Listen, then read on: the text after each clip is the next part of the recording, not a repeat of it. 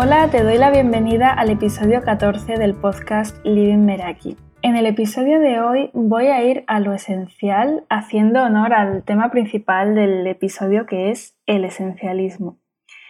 Este concepto llegó a mí hace relativamente poco a través de un libro que me llamó mucho la atención de Greg McKeown que se llama Esencialismo y va a enfocarte en lo que verdaderamente importa eliminando lo demás. Así, en resumen, ir a lo esencial. Y me llamó la atención porque muchas veces tendemos a pensar que necesitamos más en nuestra vida en todos los niveles, pues hacer más cosas, tener más cosas, llenar más el tiempo, mm, quedar con más personas, incorporar más hábitos. Y cuando mm, nos vemos delante de la agenda de la semana, buscamos llenar todos los huecos, tener la máxima productividad, buscar mm, cómo hacer más en menos tiempo. Y bueno, el esencialismo no va de esto, sino que va de preguntarse justo lo contrario y es qué puedo eliminar porque lo que nos suma en nuestra vida está restando y si lo identificamos podemos dejar ese espacio para lo que realmente nos importa. Porque el tiempo, la atención y la energía son recursos limitados y el esencialismo nos ayuda a aplicar un criterio para poder distinguir qué es eso que podemos eliminar y así simplificar nuestra vida. Y creo que esto es especialmente importante hoy en un mundo en el que estamos sobresaturados de información y de opciones entre las que elegir. Esencialismo no es una nueva corriente de moda, no es hacer más en menos tiempo, no es vivir sin cosas y no es algo que añadir a nuestra vida, sino que se trata de aplicar el famoso menos es más que tanto hemos escuchado pero aplicarlo de manera intencional y no minimizando porque sí, sino dando valor a la calidad de aquello con lo que sí que nos queremos quedar. Y para ver este concepto un poco más en profundidad, no he encontrado mejores palabras que las de Greg McKeown para definir el mindset del esencialista. Y él dice que se trata de vivir por diseño y no por defecto. Es decir, en lugar de tomar decisiones de manera reactiva, el esencialista distingue lo vital de lo trivial, elimina lo no esencial y luego elimina los obstáculos para allanar el camino hacia lo que sí que es esencial, lo que verdaderamente importa. Y se podría decir que es como una filosofía de vida ah, de la que puedes incorporar claves en tu propio estilo de vida yo no me quedo con ninguna filosofía al completo, de manera rígida, sino que, bueno, me gusta descubrir diferentes formas de pensamiento y de hacer las cosas y de ahí coger lo que me sirva para mí y crear la mía propia. Y esto yo le veo mucha relación con, con el tema de la vida intencional. Yo cuando hablo de crear una vida intencional y en tus términos, veo esa parte intencional como la elección consciente de, todas las partes que conforman nuestra vida y no de lo que está llegando por defecto. Es decir, elegir en qué invierto mi tiempo, mi energía, mi dinero, mi atención y protegerlo de lo que no quiero. Y esto, bueno, supone poner eh, límites, decir no y más adelante volveré a esto. Y en el vocabulario del no esencialista hay un tengo que mientras que en el del esencialista hay un elijo. Porque en un tengo que se pierde ese derecho a elegir, mientras que desde el elegir pues tenemos ese poder, ¿no? O sea, sería bueno observar cuántos tengo que eh, existen en, tu lenguaje para preguntarse de, de dónde vienen. Y cuando perdemos esa capacidad de elegir, al final estamos permitiendo que nos quiten ese poder y acabamos cediendo a las elecciones de otras personas o incluso a, elecciones que, tienen que ver con, nuestro pasado. Y el esencialista no solo reconoce el poder que tiene de elegir, sino que también lo celebra. Y para poner un ejemplo con algo simple, como es la manera en la que nos vestimos y compramos ropa, pues el esencialista compra lo que se va a poner realmente, lo que le gusta, lo que tiene calidad, mira marcas que sean más conscientes, que le vaya a durar tiempo, invierte el tiempo justo y necesario para, para tomar la decisión de compra. Lo hace con una intención. En lugar de comprar porque está de moda o por impulso o siendo algo que no necesitamos realmente y acabar paralizados por las numerosas opciones que, existen y, navegando por, por, muchos sitios diferentes. Y Greg McKeown habla en su libro de tres fases, que las voy a ir mencionando más que nada para dar estructura al episodio, que son explorar, eliminar y ejecutar. Y en la primera de explorar, la pregunta a la que habría que contestar es cómo distinguir las muchas cosas triviales de las pocas vitales. Y puede sonar clásico y sencillo, pero primero necesitamos darnos permiso para hacer una pausa, agendar tiempo para nosotras mismas, para concentrarnos en aquello que queremos avanzar, porque o elegimos conscientemente tener ese espacio o si no, no se va a dar porque vivimos en un mundo lleno de distracciones y estímulos donde se premia la ultraproductividad, el hacer, el hacer más en menos tiempo, la multitarea, cuando en realidad muchas veces hacemos cosas en piloto automático y realmente no todo lo que hacemos es esencial y si lo elimináramos no pasaría nada. Si no, piensa en tu día de hoy o de ayer, en todo lo que hiciste y observa qué cosas podrías no haber hecho y todo seguiría igual. Yo cuando hice este ejercicio, revisando el día anterior y las tareas pendientes que, que tenía por hacer, me di cuenta de que había bastantes cosas que no eran esenciales y que si no las hacía no pasaba nada. Y para esto, ante la duda, siempre puedes preguntarte, si no hago esto, ¿qué impacto va a tener? Y también es que asociamos mm, ocupación constante con productividad y es probable que con esta asociación puedas pensar que agendar ese espacio para explorar pueda ser una actividad poco productiva. Ya no digo perder el tiempo, pero sí como algo que, bueno, pues que no es muy importante y, no es común ver en las agendas ese tiempo para, para la reflexión. Entonces, aquí se trataría de crear el momento y buscar un lugar tranquilo para ver cómo es esa vida esencial y lo que queremos alcanzar. O sea, crear ese espacio y convertirlo en, una práctica, porque aunque parezca contradictorio, mm, después nos puede ayudar a ser más productivas, aunque este no sea el, el fin. También habla de la lectura de crecimiento diaria independientemente del tiempo que, podamos dedicar, pero cultivar nuestra mente para ampliar perspectiva, especialmente al, inicio del día, en lugar de saltar directamente a, hacer nuestras ocupaciones. Cuenta que Bill Gates eh, se toma una semana libre de sus tareas diarias en Microsoft simplemente para pensar, reflexionar y leer. Y otra cosa que hace el esencialista, por así decir, es escuchar, cuestionarse y hacerse muchas preguntas, porque esto permite discernir lo que es importante de lo que no.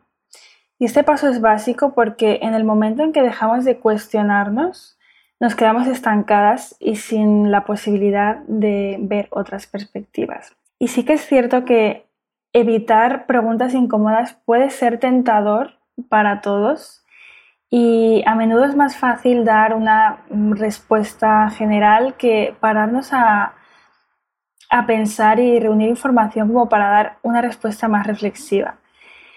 Sin embargo, evadirnos mm, nos lleva a una espiral que nos aleja de nuestro propio autoconocimiento y responder a las preguntas adecuadas pues también es una manera de salir del bucle. Así que aquí se trataría de pensar qué pregunta tienes que estar haciéndote ahora mismo, o sea, qué pregunta tienes que estar respondiendo y ver qué preguntas te estás haciendo, ¿no? Porque al final la calidad de, las preguntas que, que te haces y respondes determina la calidad de tu vida. Otra cosa que a mí me resultó bastante interesante es llevar un diario y ser periodista de tu propia vida. como para tener esa perspectiva en general. Y habla de un método que parece mm, contraintuitivo, pero que funciona, y es, eh, si vas a escribir un diario, escribir menos de lo que quieres escribir. Porque cuando adoptamos un hábito nuevo, a lo mejor eh, los primeros días eh, con la emoción empiezas a escribir mucho y después abandonas rápido. Y aquí lo que se trata es de no romper esa cadena.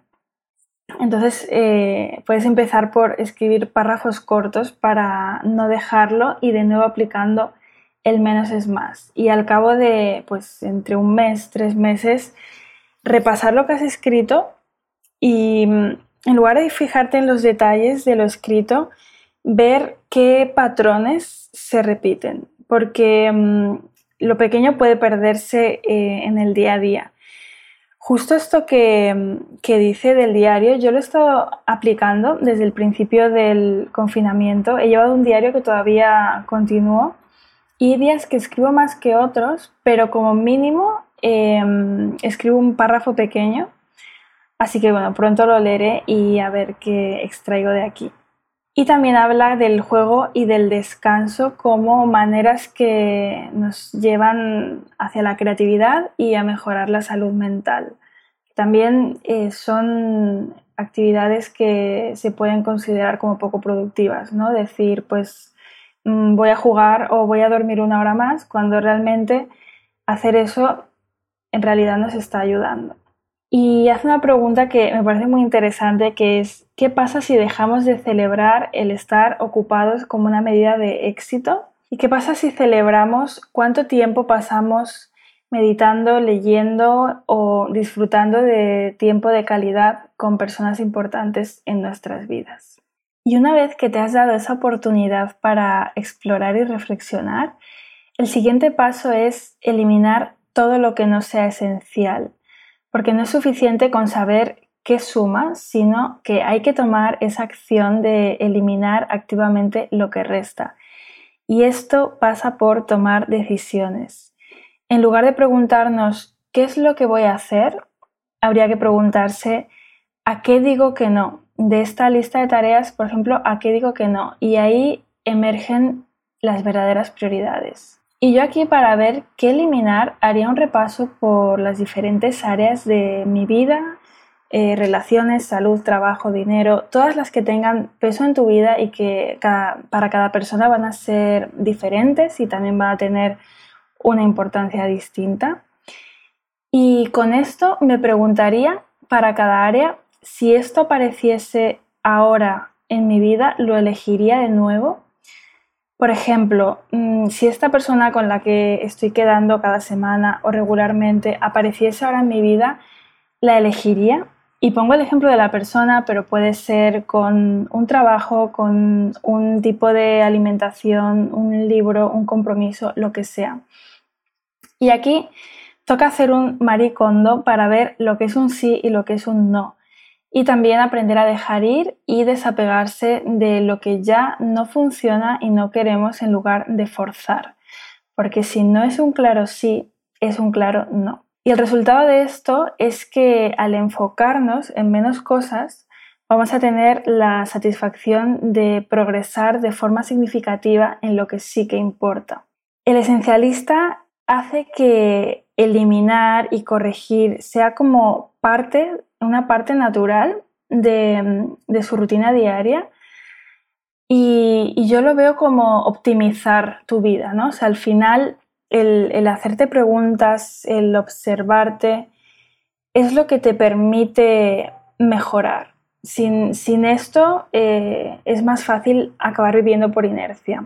Y para eliminar hay que adoptar nuevas respuestas, como son mm, liberarse de compromisos y sobre todo saber decir que no. Porque cuando dices que no a lo que no aporta y no es esencial, abres la puerta a lo que sí que lo es.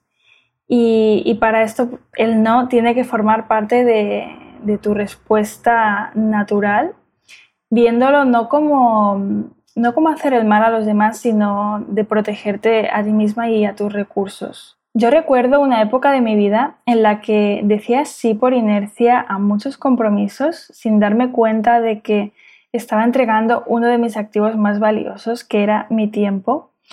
y que podía invertirlo en otras cosas. Y al final el decir que sí o que no es también un hábito mental y frase reveladora, muchos problemas surgen de decir que sí demasiado pronto o que no demasiado tarde. Y esto también está relacionado con, poner límites. Poner límites y decir que no van muy de la mano. Y aquí hago referencia al episodio 8 del podcast que está plenamente dedicado a poner límites. Y llegamos a la última fase que es ejecutar, que responde a la pregunta cómo podemos hacer las pocas cosas vitales de manera natural. Y aquí el esencialista invierte el tiempo que ha ahorrado eliminando lo no esencial en crear un sistema para eliminar obstáculos y hacer que esa ejecución sea lo más fluida posible. Y al final estas fases, estos elementos que son explorar, eliminar y ejecutar, no están separados, sino que se trata de un proceso cíclico. Y cuando los aplicamos de manera consistente podemos ver sus beneficios. Y aquí para anticipar obstáculos conviene hacerse unas preguntas, como por ejemplo, ¿qué obstáculos puede haber? ¿Cuál es el peor escenario que puede ocurrir? ¿De qué manera puedo reducir riesgos? Porque al final, eh, en la realidad hay cosas que, que no podemos anticipar, pero sí que nos podemos preparar para reducir esa fricción con los imprevistos que puedan venir. Lo siguiente sería definir pequeñas metas y celebrar esos pequeños progresos ponerse fácil el hecho de felicitarse y recompensarte, porque al final ese empuje es lo que va a facilitar conseguir otro avance. Si esperamos a conseguir una meta última que es muy grande, eh, a lo mejor llegamos y estamos cansados para celebrar nada, se nos olvida.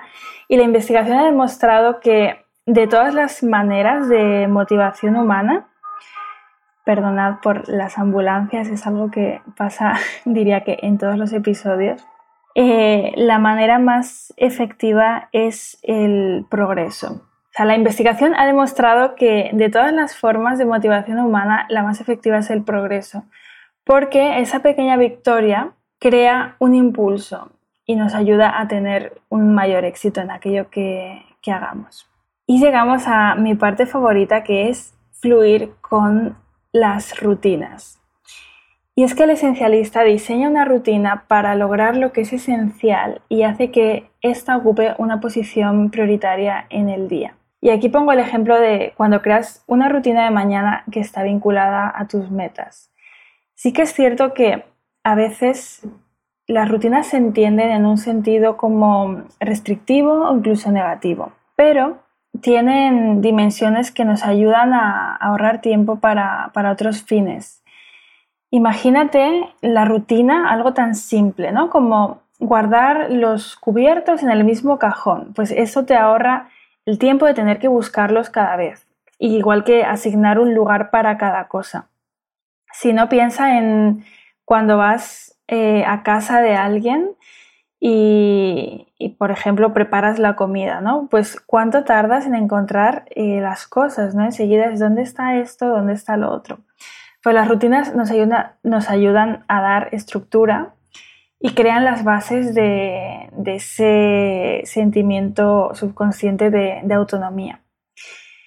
Y um, Mihai Csikszentmihalyi, o como se pronuncie, que este, este hombre es conocido por la teoría del flow, como ese estado en el que uno se siente absorto en aquello que está haciendo.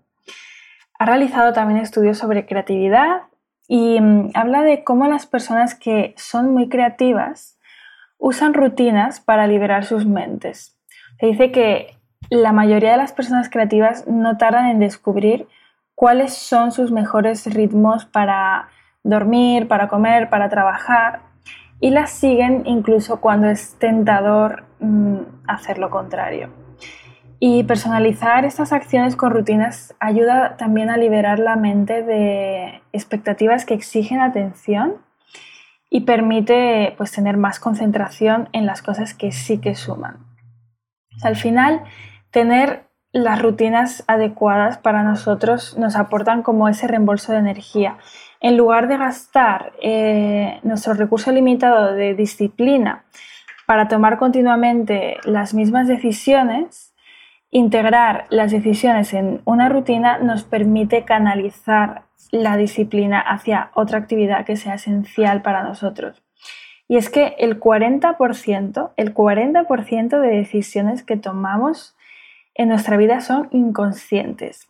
No las tomamos, sino que están ya programadas con los hábitos, que están relacionados con una serie de disparadores. Los disparadores son esa pista que le dice al cerebro que se ponga en marcha para iniciar el hábito.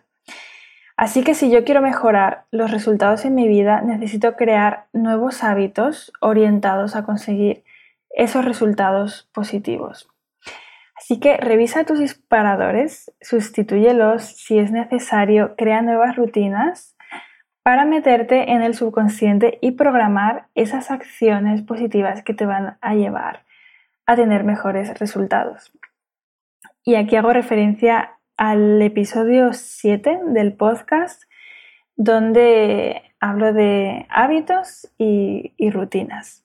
Y ya la conclusión de este episodio sería que ante cualquier decisión que tengas que tomar o ante un desafío o un reto que estés enfrentando, pregúntate qué es esencial y elimina todo lo demás.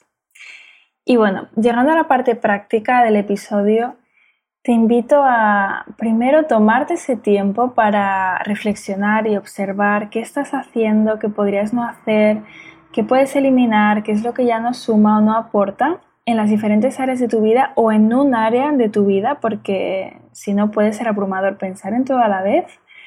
Cuando lo tengas identificado, tomar la decisión de eliminar, de hacer un maricondo poniendo límites y diciendo que no a lo que ya no te aporte. Y por último, establecer una rutina y hábitos que te lleven a lo que sí que es esencial en ese área.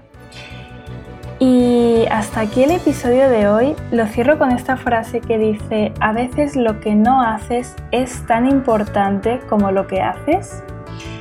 Me despido ya, me puedes encontrar en Instagram en lady.meraki por si quieres contarme qué te ha parecido el episodio o si lo vas a llevar a la práctica. Y también te recuerdo que puedes suscribirte a la Meraki Letter, que es el correo que envío el último domingo de cada mes con recursos de inspiración y que te invito a leerlo con un té o café porque no es precisamente corto. Y justo hoy, el día en que estoy publicando el episodio, voy a enviarlo, así que si te suscribes ya lo recibirás hoy. Y nada más por mi parte, de nuevo, gracias por estar ahí y nos escuchamos en el próximo episodio. Hasta pronto.